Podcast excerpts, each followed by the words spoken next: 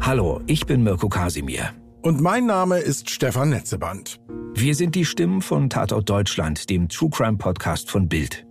Jede Woche erzählen wir euch packende, echte Kriminalfälle aus Deutschlands größter Polizeiredaktion, vom Mord in der Antike bis zum Cold Case der Gegenwart.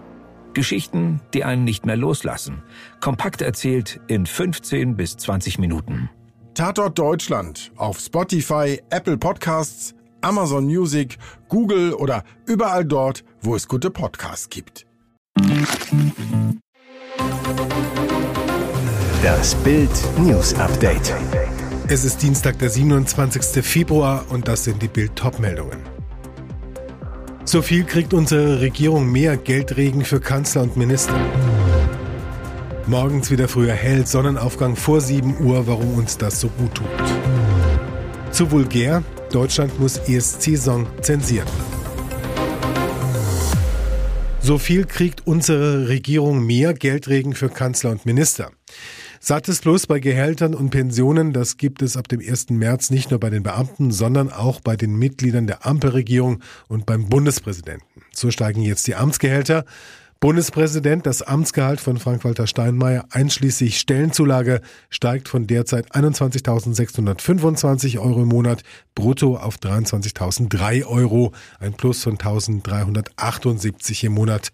Bundeskanzler, das Amtsgehalt von Kanzler Olaf Scholz samt Ortszuschlag und Stellenzulage erhöht sich von derzeit 20.702 Euro auf 22.083 Euro, Erhöhung um 1.381 Euro. Minister, ein verheirateter Minister ohne Kinder, hatte bisher ein Amtsgehalt inklusive Zulagen von 16.816 Euro. Ab März sind es 17.990 Euro und damit 1.174 Euro mehr.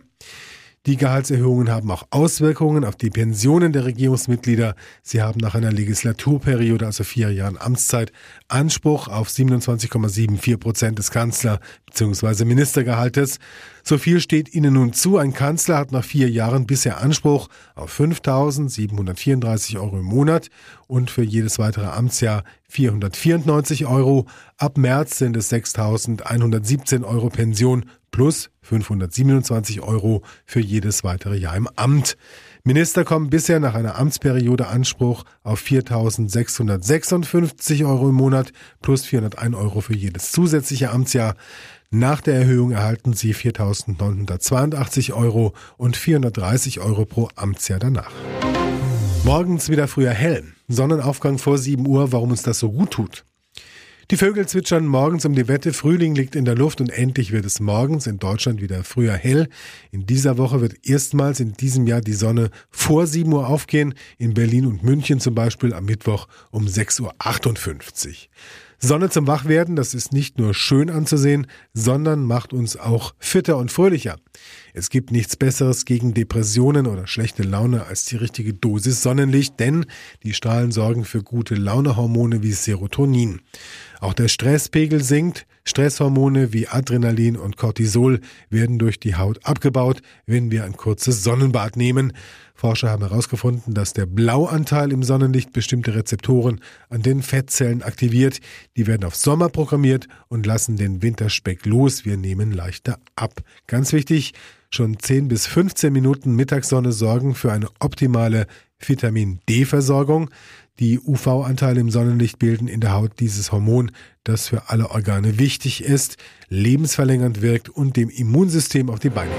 Zu vulgär für den ESC, es wird sein großer Moment. Sänger Isaac fährt für Deutschland zum Eurovision Song Contest. Bei seinem Song Always on the Run hob der ESC jetzt allerdings den Zeigefinger.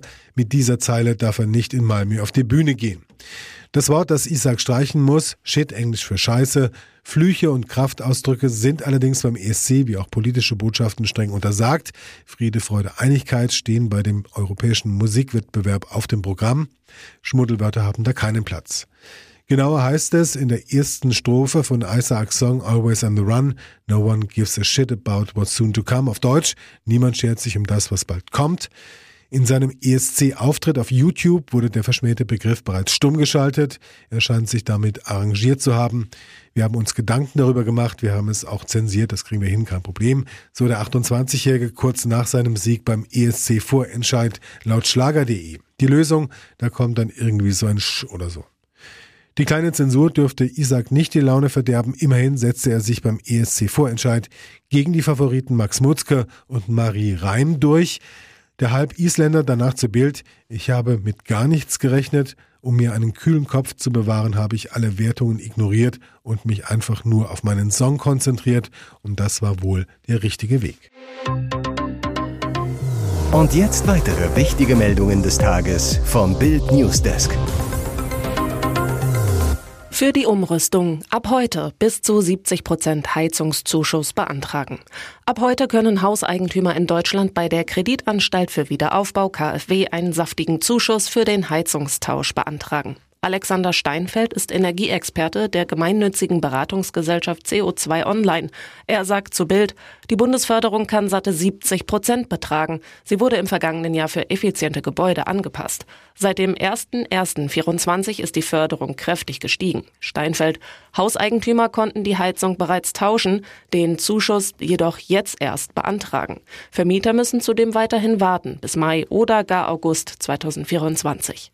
Bei der KfW können Eigentümer den Zuschuss für den Heizungstausch und einen Förderkredit für die Sanierung zum Effizienzhaus beantragen.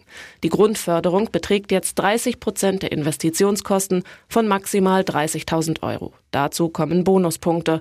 Den Klimageschwindigkeitsbonus von maximal 20 Prozent gibt es für den frühzeitigen Austausch alter, ineffizienter Heizungen im selbstbewohnten Eigenheim. Zusätzlich gibt es einen Einkommensbonus von 30 Prozent für Haushalte mit einem zu versteuerndem Jahreseinkommen von maximal 40.000 Euro. Wichtig, insgesamt ist die Förderung auf 70 Prozent der gesamten Kosten gedeckelt. Und schnell sein lohnt sich, denn ab 2029 sinkt der Fördersatz alle zwei Jahre um drei Prozentpunkte. Zusätzlich können Eigentümer einen ergänzenden Kredit von bis zu 120.000 Euro erhalten. Dieser Kredit kann ab dem 27.02.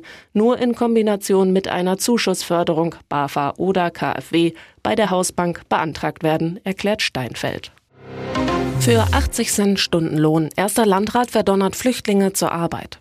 Es steht schon lange im Asylgesetz, wurde bisher aber nicht umgesetzt. Jobs für Flüchtlinge. Jetzt nutzt der erste Landrat das Gesetz, verpflichtet Asylbewerber zum Arbeiten. Bewohner in Gemeinschaftsunterkünften müssen bei Christian Hergott, 39 CDU, im Saale-Orla-Kreis in Thüringen künftig gemeinnützige Jobs erledigen, zum Beispiel Straßen reinigen, Hecken schneiden, Schneeschippen. Verlangte Arbeitszeit vier Stunden pro Tag. Der Stundenlohn beträgt laut Gesetz 80 Cent. Das entspricht 64 Euro im Monat, die auf die Bezahlkarte überwiesen werden. In Kürze sollen die ersten Asylbewerber die Arbeit aufnehmen. Aktuell sondiert Hergott die Jobangebote, schreibt unter anderem Vereine und kommunale Firmen an. Wer sich weigert, soll sanktioniert werden. Hergott will die Stütze um bis zu 180 Euro kürzen. Der Landrat zu Bild, wir setzen den Kreistagsbeschluss jetzt schrittweise, aber mit Nachdruck um. Wer nicht arbeiten will, den muss ich motivieren. Es geht um ein Signal, dass die Menschen, die mit Steuergeld bezahlt werden, etwas an die Gesellschaft zurückgeben müssen und nicht den ganzen Tag auf einer Parkbank sitzen. Mit der Arbeitspflicht will er die Akzeptanz von Asylbewerbern in der Bevölkerung erhöhen, deren Integration verbessern. Herrgott, für diese Arbeit muss man keine Sprachkenntnisse haben. Vielleicht lernt man durch Arbeit besser Deutsch als im Sprachkurs und kann sich auf reguläre Arbeit oder eine Berufsausbildung vorbereiten. Die neuen Impulse zeigen offenbar schon erste Effekte. Herrgott, meine Sozialarbeiter sagen mir, dass diejenigen, die man bereits verpflichtet hat, schon nachfragen, ob sie nicht auch richtig arbeiten gehen könnten. Unsere Maßnahme sorgt für Bewegung. Trauer an Berliner Volksbühne, Theaterstar mit 61 Jahren gestorben. Die Theaterwelt trauert um einen ihrer ganz großen Stars. Der Intendant der Berliner Volksbühne, René Polisch, ist tot. Das teilte das Schauspielhaus am Rosa-Luxemburg-Platz am Abend mit. In dem Statement heißt es, in tiefer Trauer geben wir bekannt, dass der Autor und Regisseur René Polisch heute Morgen am 26. Februar 2024 im Alter von 61 Jahren plötzlich und unerwartet gestorben ist. Die Sprecherin der Volksbühne, Lena Fuchs, sagte, wir sind alle geschockt. Zu den genauen Todesumständen wurden bislang keine Angaben gemacht. Polish war seit 2021 Intendant an der Volksbühne. Zuvor arbeitete er rund 20 Jahre als Autor und Regisseur unter der Intendanz von Frank Kastorf. Der Wahlberliner wurde für seine Arbeiten mehrfach ausgezeichnet. Erst vor wenigen Wochen hatte der 61-Jährige zusammen mit Fabian Hinrichs und dem Stück Ja, nichts ist okay Premiere gefeiert.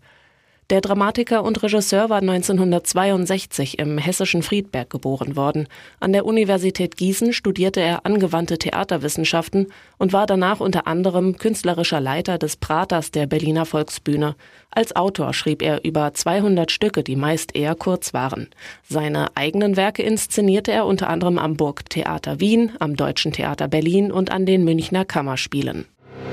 Max Eberl wird neuer Sportvorstand des FC Bayern. Er unterschreibt einen Vertrag bis zum 30. Juni 2027 und legt am 1. März los.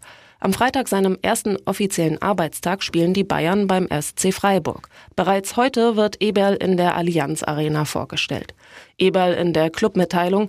Ich habe meine gesamte Kindheit und Jugend beim FC Bayern und in München verbracht. Daher ist es etwas Besonderes für mich, jetzt in neuer Rolle wieder zu dem Verein zurückzukehren, bei dem alles begonnen hat.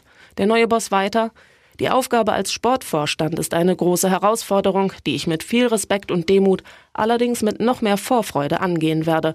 Ich möchte hier mit allen gemeinsam alles dafür geben, damit der FC Bayern in Zukunft weiterhin erfolgreich ist und seinen Fans Freude bereitet. Am Montagabend hatte der neunköpfige Aufsichtsrat der Bayern in einer VIP-Loge der Allianz Arena getagt. Die Berufung von Eberl war dabei nur noch Formsache. Der Präsident und Aufsichtsratsvorsitzende Herbert Heiner kam bereits über eine Stunde vor Beginn im Stadion an. Dann folgte Ehrenpräsident Uli Hoeneß, der von seinem Fahrer ins Parkhaus der Arena gefahren wurde. Zwei Minuten zuvor traf Ex-Vorstandschef Karl-Heinz Rummenigge ein, winkte freundlich aus dem Auto. Auch Eberl selbst war am Montagabend vor Ort und nahm am gemeinsamen Essen im Anschluss an die Sitzung teil. Christoph Freund bekommt mit Eberl einen neuen Chef. Auch der Sportdirektor war am Montagabend im Bayernstadion. Mit ernster Miene fuhr er um 17.39 Uhr in die VIP-Einfahrt, um beim Aufsichtsrat einen Bericht über seine bisherige Arbeit abzugeben.